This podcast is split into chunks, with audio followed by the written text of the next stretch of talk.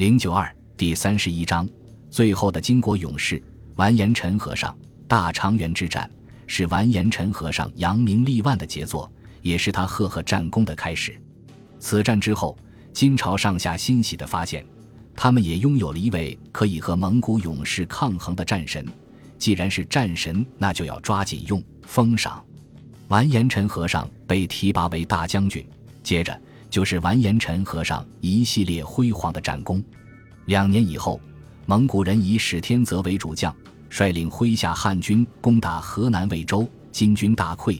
完颜陈和尚率部迎战，一战击溃史天泽，打得这位后来灭南宋的大功臣只以身逃，其属下大部被歼灭。次年。曾经率兵横扫西亚，平灭西亚各国的蒙古西征名将速不台，率领重兵攻打陕西潼关。他麾下的军队就是蒙古当时最精锐的骑兵，从南俄草原招募来的阿速军。这支军队在18世纪有一个响亮的称呼——哥萨克骑兵。即使在当时的中国战场上，他们也是蒙古骑兵中的翘楚。完颜陈和尚早就想会会这个翘楚。四月。完颜陈和尚率兵兵临潼关，与速不台遭遇。速不台的骑兵对完颜陈和尚发起了凶猛的冲锋，完颜陈和尚却毫不示弱，以冲对冲。速不台呆了，以往与金军交手，金军根本不敢用骑兵硬碰硬的对蒙古骑兵，难道他们吃了豹子胆了吗？双方来回冲锋，先后十余次，谁也不能前进一步。就在这时。让速不台抓狂的事情出现了，蒙古军的侧翼突然也出现了完颜陈和尚的部队，手持钢刀肆意地砍杀着他麾下的哥萨克们。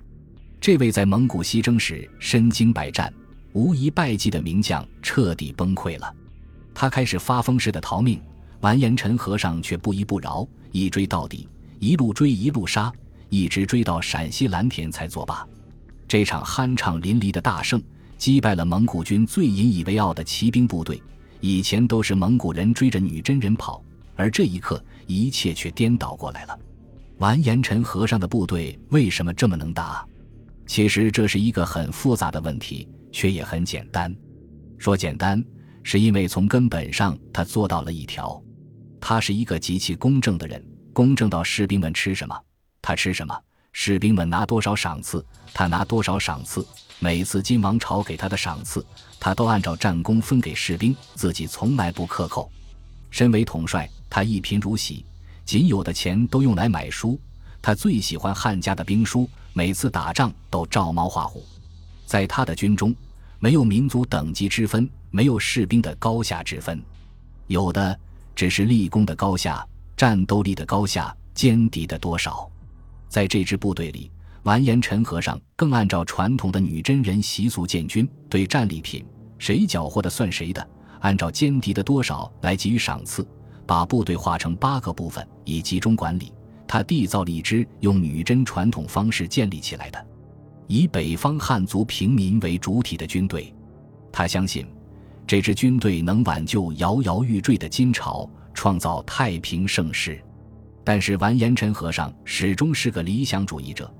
比起他在战场上的足智多谋来，他在官场上却太单纯。他出生在一个纯粹的军人家庭里，在这个家庭里，他知道最多的就是忠义。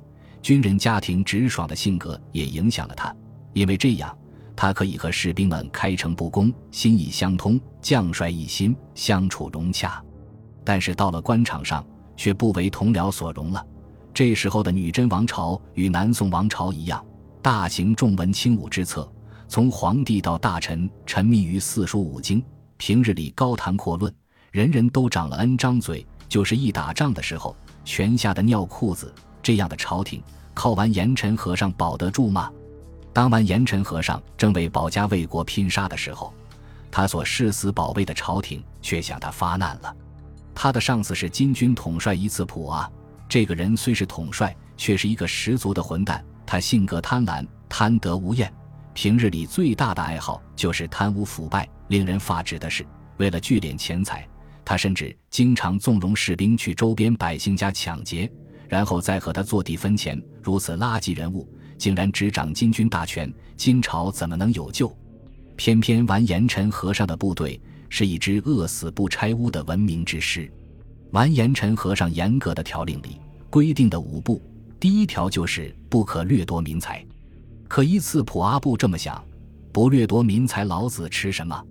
完颜陈和尚主动劝了几次，不听。他让完颜陈和尚出去打劫。完颜陈和尚回答：“虽万死也难从命。”两人的矛盾越来越大。有一次，甚至竟然当众吵了起来。一次，普阿恼火地质问完颜陈和尚：“你凭什么背后诋毁我？”完颜陈和尚回答：“我从来没有背后诋毁你，我都是当面制止你。大丈夫顶天立地，要什么背后？”耿耿忠言，竟让这位顶头上司无言以对。从公元一千二百二十八年到公元一千二百三十四年，完颜陈和尚率领的忠孝军。与蒙古大军大小经历了五十多次战斗，全部获胜。无论是蒙古本部骑兵，还是招降的汉军，甚至从西域中亚请来的雇佣兵，全被完颜陈和尚打了个遍。几乎所有的蒙古军将领都发现，和完颜陈和尚打仗是一件很抓狂的事情。第一，他很猛，不管多强的对手，他的军队都敢往上冲，哪怕是在劣势的兵力，也从来不后退。第二，他很鬼。有时候不知不觉，你就会被他拦腰切断；有时候你想包围他呢，却被他算计了。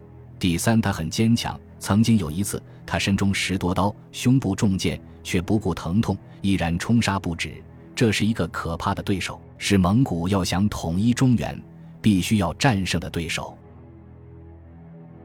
本集播放完毕，感谢您的收听，喜欢请订阅加关注，主页有更多精彩内容。